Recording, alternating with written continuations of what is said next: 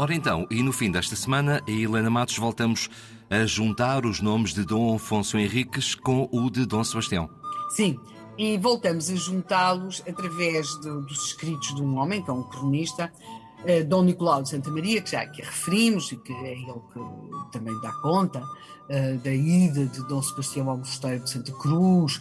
quando viu a espada de Dom Afonso Henriques. E é curioso, porque um dos problemas aqui de verosimilhança que nós temos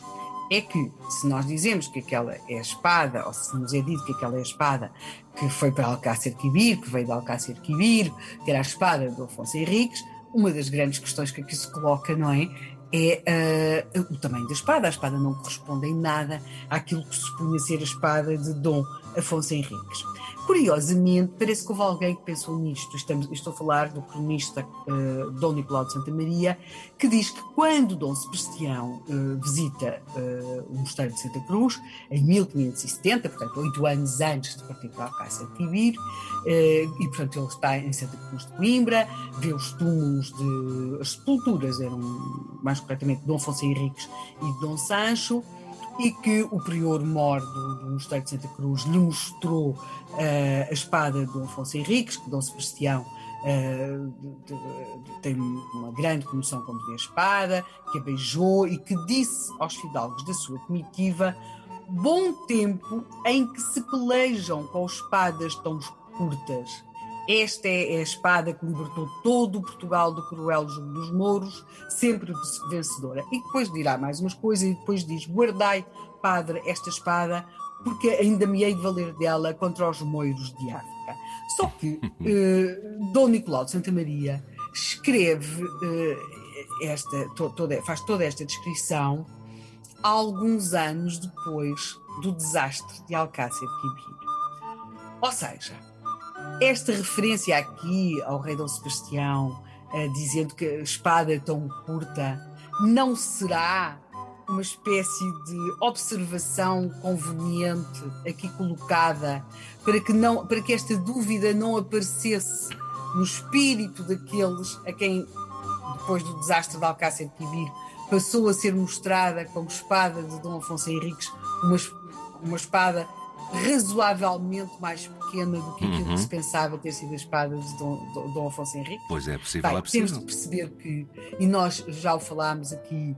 do papel que, que muitos cronistas religiosos tiveram no, na criação de uma narrativa nacional e nacionalista durante o período de 1580 a 1640 e mesmo depois de 1640 para manter o fervor pátrio, porque é preciso dizer que depois do desastre de Alcácer Quibir, Portugal vai passar a ter como rei um, um, rei que também era rei de Espanha, rei Filipe I, II e III, e portanto vai aparecer todo um conjunto de narrativas, como por exemplo um facto histórico completamente forjado, as chamadas Cortes de Lamego, não é? que, que de alguma forma procuravam tirar, tirar legitimidade aos Filipes como reis de Portugal e e agora recordo o que disse no princípio da semana, tudo isto aqui é tudo com muitas aspas, muito provavelmente, muito talvez, muito quem sabe, uh, e portanto, e muito provavelmente também a ideia de que se precisava ter as armas do rei fundador e apresentar como armas dos reis fundador uma espada um, com alguns séculos mais do que aquela que teria a espada de Dom Afonso Henriques, mas um pouco nesta convicção que os povos precisam de, de acreditar que estão ali as armas que simbolizam a fundação do seu país. Quer, contudo, dizer que o valor simbólico desta espada é tanto que ela sai do museu onde está, no Porto, no Museu Militar do Porto, para ser todos os anos usada nas cerimónias do Dia do Exército e ela é colocada no Dia do Exército, nessas cerimónias, uh, no túmulo de Dom Afonso Henriques, ela é colocada